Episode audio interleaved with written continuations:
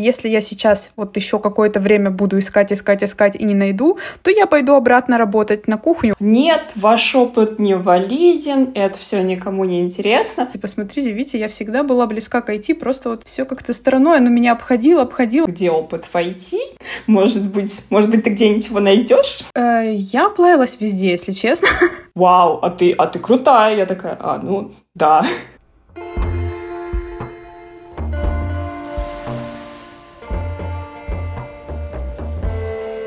Привет! Это подкаст «Сложно быть женом» и мы его ведущие Марго и Ирина. Это подкаст, где мы делимся своим опытом учебы, смены профессий и поиска работы в IT. В каждом эпизоде мы будем откровенно обсуждать трудности, с которыми мы столкнулись, и о том, как мы с ними справлялись. Это пилотный выпуск, в котором мы обсудим заблуждение нас, джунов, при поиске ее ненаглядной первой работы. Давай приступим. Вот первая тема — это не указывать в резюме предыдущие места работы. Вот как ты к этому относишься? Ну, я вообще на самом деле к этому отношусь положительно, потому что я сама не указывала свои предыдущие места работы, а, потому что я работала почти 10 лет до того, как я вошла в IT на разных должностях, и поэтому мне показалось странным, если я буду писать про все мои рестораны, в которых я работала кондитером. Вот, поэтому, да, я это опустила и написала только самое-самое последнее место работы и всякие волонтерства, всякие проекты в опыт. А ты как к этому относишься? Я вообще ничего не писала. Я начиталась всяких статей. Там сказали, нет, ваш опыт не валиден, это все никому не интересно. При этом, когда я приходила на собеседование и говорила, ну я в суде работала, они такие, что? Я такая, ну да, я там развозила документы. Или там я работала на кухне, я готовила э, всякие десертики. Иногда была запара, когда там приходят люди, заказывают 10 десертов, и тебе нужно построить других поваров, сказать, что вот, ты будешь делать вот это, вот это, вот это, потому что другие же заказы тоже параллельно идут. И нужно как-то это все скоммуницировать, и все таки вау, а ты, а ты крутая. Я такая, а, ну, да. А, они, о чем в резюме не указывают? Я так, да, не знаю, сказали, невалидный опыт. Хотя по факту любой опыт, его можно переквалифицировать в валидный опыт для IT. Тот же самый опыт на кухне, его можно спокойно переквалифицировать как опыт умения работать в команде, потому что тебе нужно работать в команде с кем-то, если ты не один. Или там, ну, на моем примере я еще работала, я обучала бабушек и дедушек компьютеру. То есть я чисто гипотетически на своем языке могу правильно и легко донести информацию для человека, который вообще в этом ничего не понимает. Что тоже хорошо для IT, потому что иногда тебе нужно будет коммуницировать с каким-нибудь менеджером, который вообще ничего не понимает.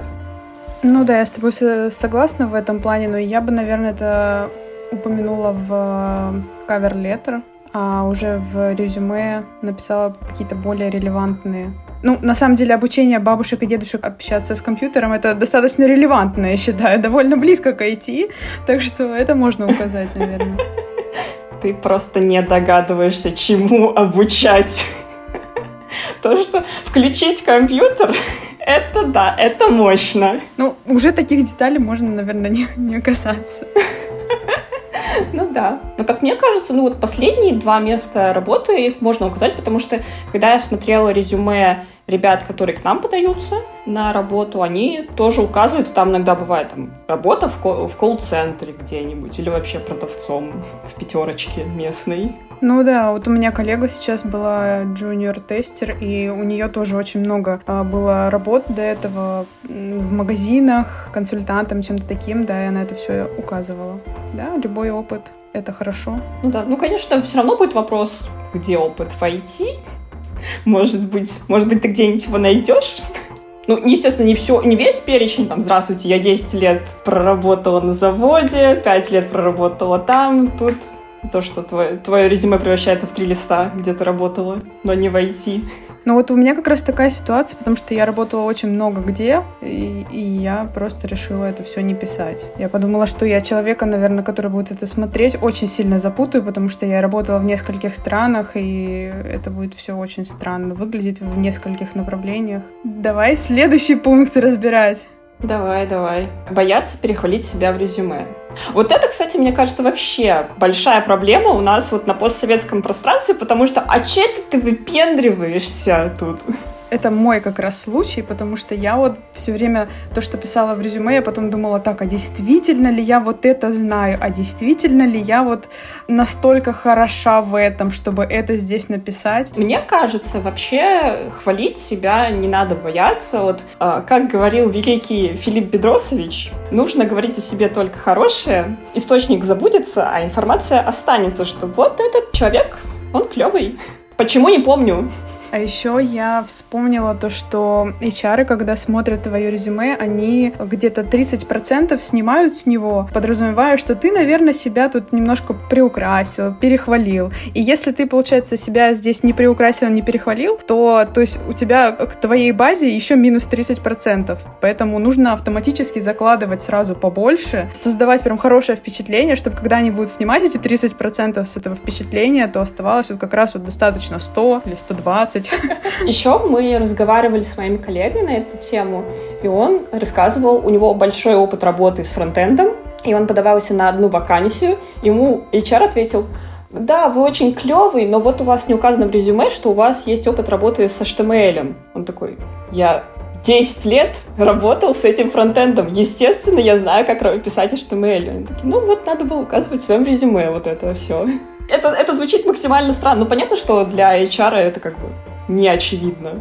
Блин, ну это интересно, потому что я как раз-таки тоже думаю, что ну вот зачем я буду писать этот фреймворк? Ну это же понятно, что его все знают, это прям, это прям вот, это база, как говорится, так что зачем я это буду писать? Ну, видимо... Вот я тоже думала, особенно, знаешь, когда смотришь там э, резюме джуниоров, там написано HTML, CSS, гид, все, а вот для некоторых HR, ну, они просто, они реально не знают, для них это какие-то наборы букв, и написано, что вот должен быть HTML, значит, должен быть HTML. Написано, должен быть React, значит, должен быть React. Ну, это, кстати, нас возвращает, точнее, не возвращает, а создает нам новую тему для обсуждения. Это нужно ли подгонять резюме под вакансию, но я думаю, можем это обсудить в другом подкасте в каком-то более детально. Так, и сразу перейдем тогда к следующему животрепещущему пункту. Это насколько хорошо приукрашивать себя в резюме, насколько это позволительно или насколько много можно себя приукрасить, потому что есть случаи людей, которые накручивают себе опыт и потом успешно входят в IT уже сразу не на джуниорские вакансии, а, например, на медловские или как будто бы они уже с опытом. Как ты к этому относишься? У меня есть знакомая, которая накручивала себе опыт до медлана, там сколько проработала, что год, и она себе накрутила там два года. Но тут вопрос в другом. Вот насколько ты готов впахивать, потому что, как мне кажется, это очевидно, особенно когда немножко поработаешь, что джуниор очень сильно отличается от медла, а мидл отличается от сеньора. Ну, даже по тем задачам, которые они способны выполнить, и в какие сроки они их выполняют, насколько они оперативно это делают, и другие моменты. Если ты джун, то тебе нужно гораздо больше делать, чтобы казаться медлом тебе нужно гораздо больше изучать. То есть, если медла будет уходить на эту задачу, условно, там, 8 часов, тебе нужно будет на нее потратить, там, 20 часов.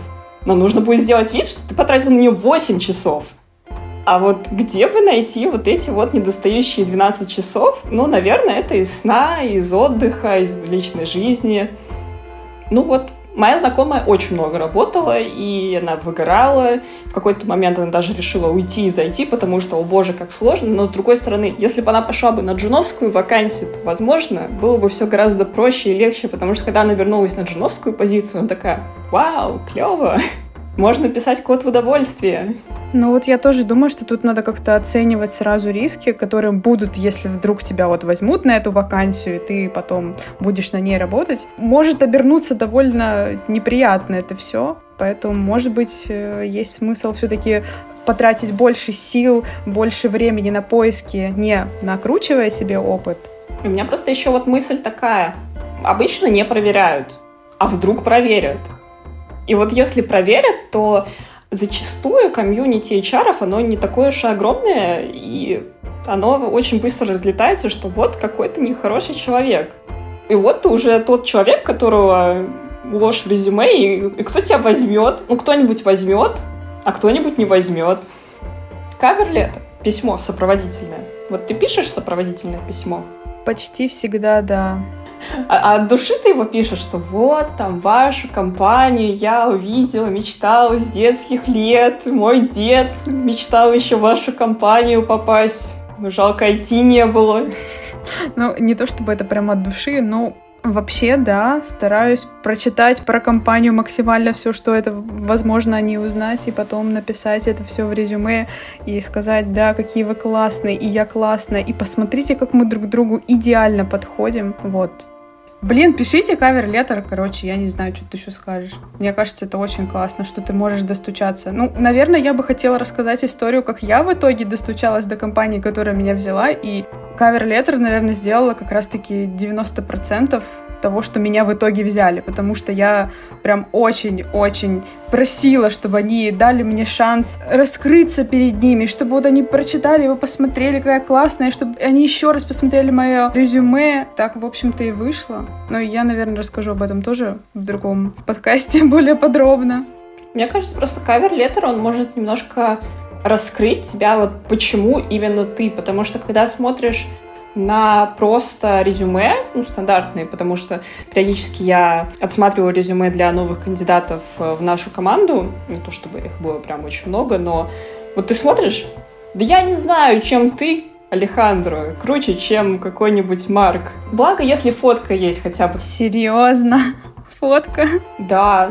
Я просто не знаю, я смотрю, вот, например, там, у одного есть стек, который нам нужен, у другого есть стек, который нам нужен. У меня менеджер спрашивает, кого бы ты хотела пригласить на интервью? А я сижу и такая, я не знаю, они оба нормально выглядят. Кто лучше, вообще непонятно. И поэтому, если бы они написали cover letter, то сразу бы тебе стало понятно, кого нужно позвать. Того, который любит с собачками гулять или с кошечками. Вот, да, или кто караоке любит петь. Ну да. Еще по-другому это письмо называется мотивация, мотивационное письмо, и ты можешь там, опять же, рассказать, какой ты классный, что ты уже достиг, то, что ты не показал в резюме, например, вот как я свой опыт, я не указывала его в резюме, но я рассказывала, что даже когда я была кондитером, я помогала своему шеф-кондитеру писать макросы для Excel, потому что это очень упростило потом задачу. Я вот такая, типа, смотрите, видите, я всегда была близка к IT, просто вот все как-то стороной, оно меня обходило, обходило, но все, вот наступил ковид, и я не смогла просто этому сопротивляться, и вот она я, держите меня. Да, так и писала клево. Я просто писала стандартный шаблон, я просто меняла название компании, и все как бы. Но все равно тебя же позвали, даже несмотря на это. Ну, возможно, им понравился мой кавер-леттер. Ну да, сейчас еще используют э, чат GPT уже для этого. И э, говорят, что уже HR начали быстренько определять, где написано человеком, а где нет, что уже настолько примелькались эти все фразочки сгенерированные вот, так что советую, наверное, все-таки писать самому, чтобы как-то выделиться. Писать с помощью чата GPT, а потом переписывать так. Ошибочку где-нибудь там небольшую там, допустить. Не ошибочку, это плохой совет, не надо ошибочки делать. Ну просто вот чат GPT, он пишет помпезно, и самое смешное, например, я тоже пишу помпезно, что вот «Здравствуйте, дорогой! Мой уважаемый. Я, я вот это вот все люблю, и мне, наверное, было бы обидно, если бы мне сказали, это чат GPT писал, потому что так может быть. Ладно, перейдем, наверное, к следующему животрепещущему вопросу. Многие думают, ну и я тоже думал, вот сейчас я закончу Хекслет, и вот, наверное, пойду устраиваться на работу. Или вот я сейчас курсы долбута закончу и пойду на работу. Вот еще гид подтяну, и вот тогда-то а, да, точно, Руби нужно еще доучить. Когда остановиться учиться и пойти раскидывать резюме?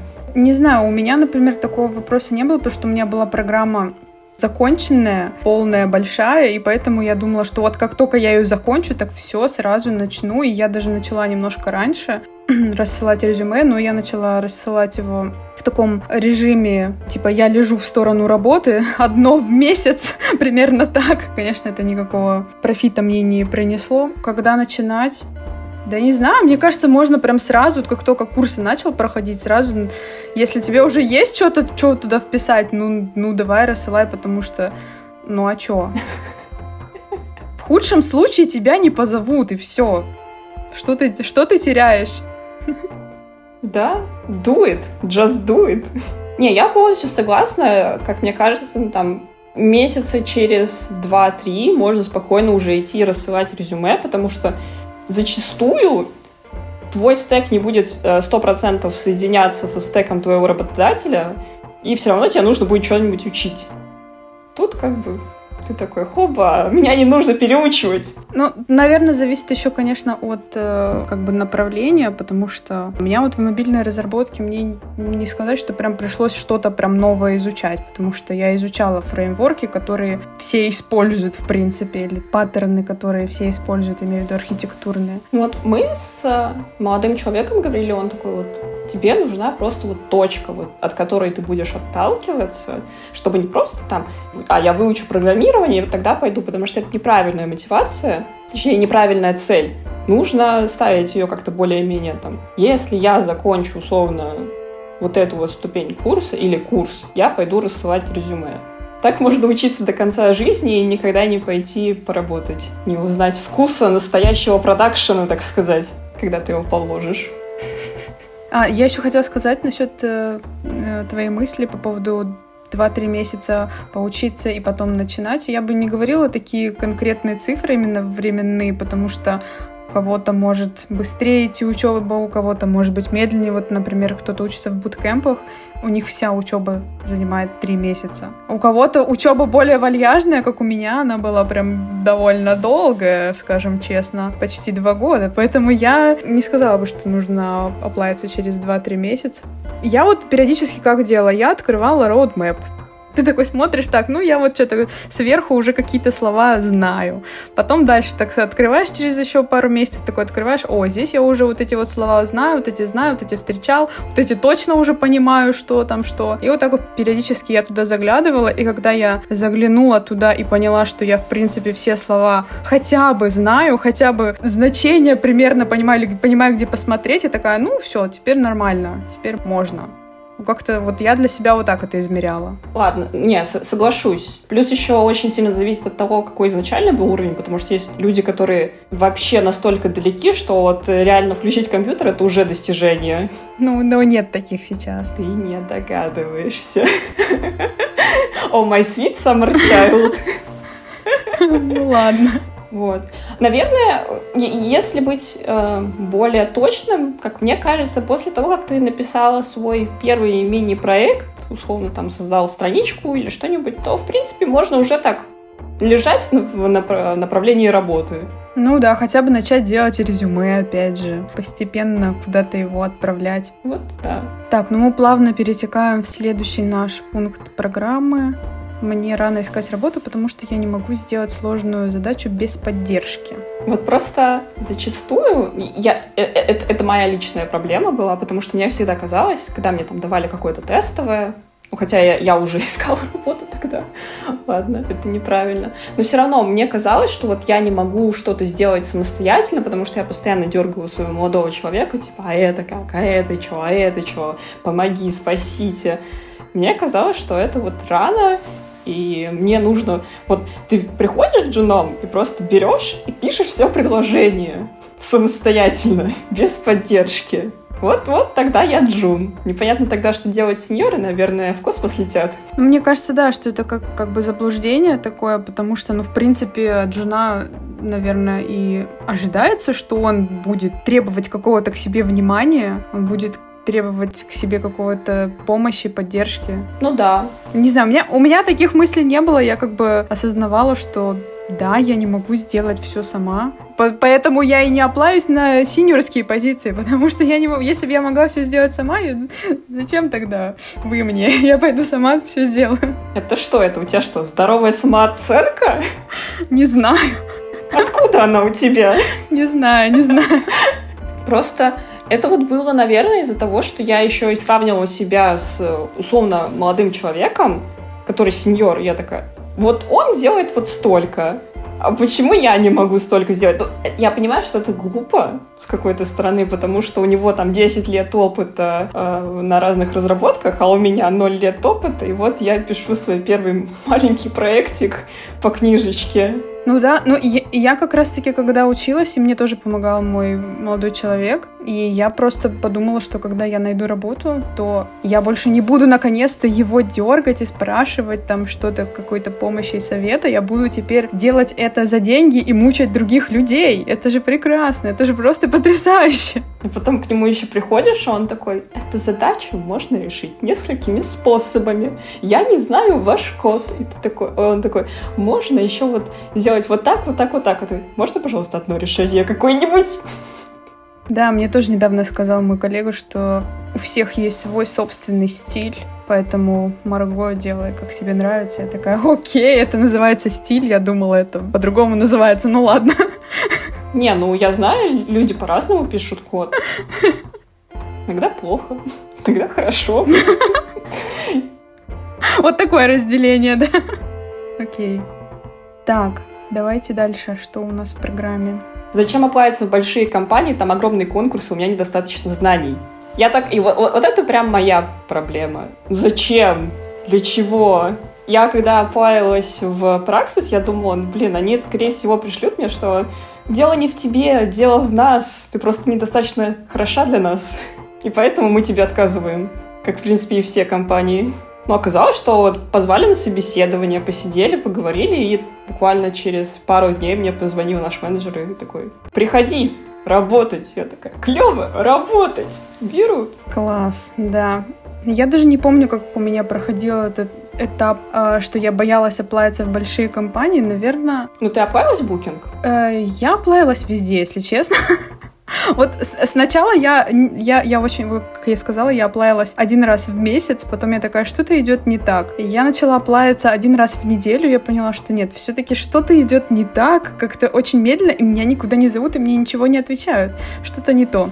И потом я начала оплавиться просто почти каждый день, и мне начали приходить отказы. И я такая, блин, мне приходят отказы, меня никуда не зовут. Ну, значит, мне пофиг, я буду оплавиться везде. Я оплавилась вот, вот абсолютно везде, просто там даже в IBM и в Booking, и я везде оплавилась. Ну, ну, типа, ну а что? Ну что? Вот что вы мне сделаете? Типа, все оплатятся, и я оплачу, а что бы и нет? Вот, и это меня довело до того, что первая компания, которая меня позвала на собеседование, это была Deloitte, довольно большая компания и крупная. Да, и они меня позвали на собеседование, я такая, ничего себе. То есть вот всякие маленькие компании мне писали, что типа ты недостаточно хороша для нас, а в Deloitte я оплавилась, и там было 361 аппликант, помимо меня, и, и меня позвали, и я такая, ого, да нет, я, наверное, нормальная, раз меня позвали в такую большую компанию, вот, и я даже прошла первое собеседование, но уже на техническом задании я провалилась, но это мне как бы добавило большой уверенности, поэтому вот оплайтесь везде просто, мой совет. Не, я согласна. Я не оплавилась в Booking.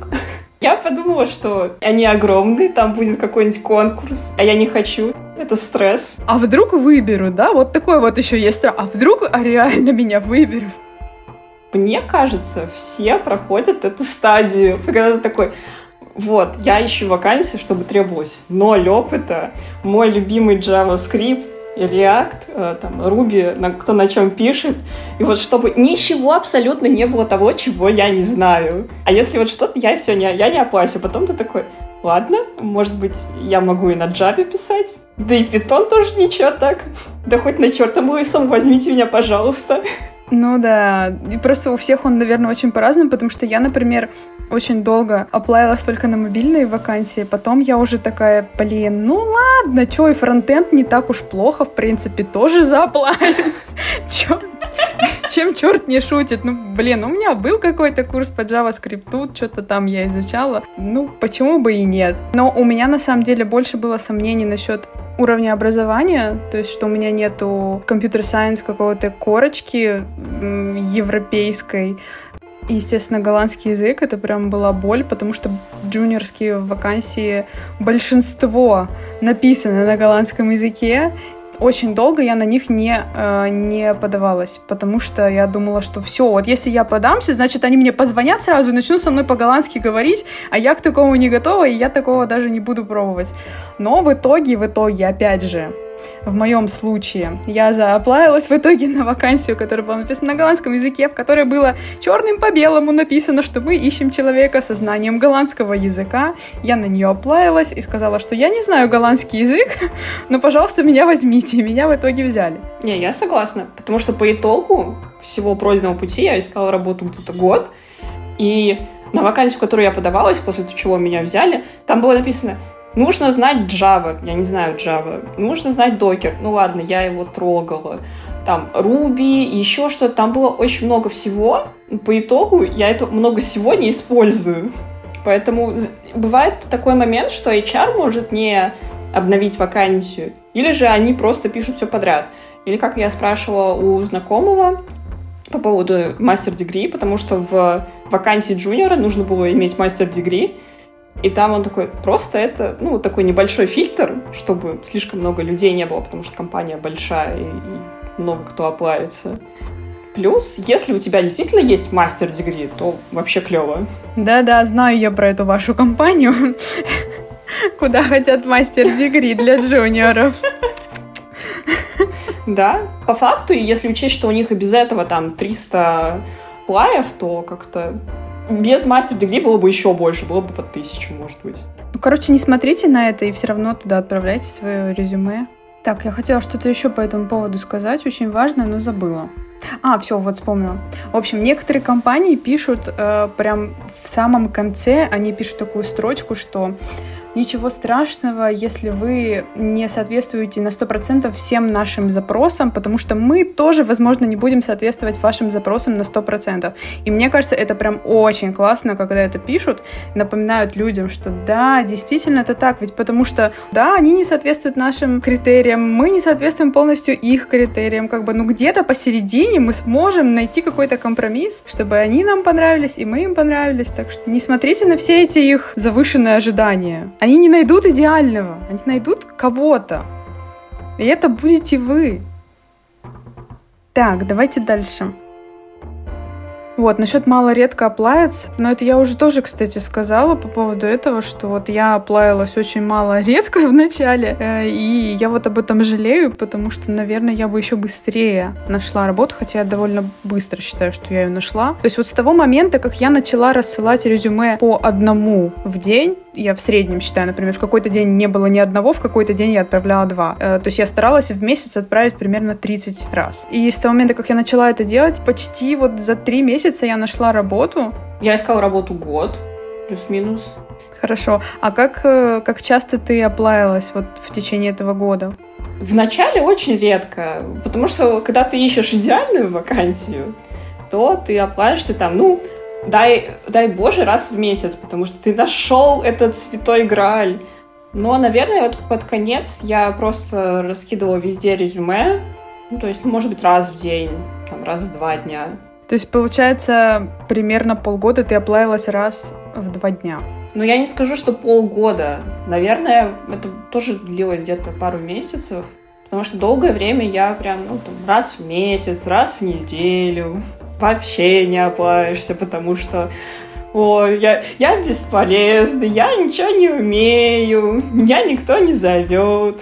Да, ну у меня просто это все сопровождалось тем, что я уже уже прям не могла не работать. Я думала, что вот если я сейчас вот еще какое-то время буду искать, искать, искать и не найду, то я пойду обратно работать на кухню кондитерский цех. Поэтому я себя как-то старалась стимулировать, чтобы уже как-то быстрее определиться. То есть я либо иду в IT, либо я возвращаюсь оттуда пришла. Звучит не очень, нет, мне нравилось работать кондитером просто. Да, понимаю. Мне тоже поваром нравилось работать. Да, на этой прекрасной ноте прощаемся с вами. Спасибо, что слушали. Приходите к нам еще. Всем пис. С вами был подкаст «Сложно быть джуном». Вступайте в наш чат в Телеграм, где мы вместе с другими джунами страдаем и радуемся, делимся вакансиями и опытом. Ну, а кринжанешь и кринжанешь, что станет твое белое пальто немножко коричневым. И сказать, да, какие вы классные, и я классная, и посмотрите, как мы друг другу идеально подходим. Мне кажется, это надо было в конец вставить. Ну ладно, хорошее было бы завершение.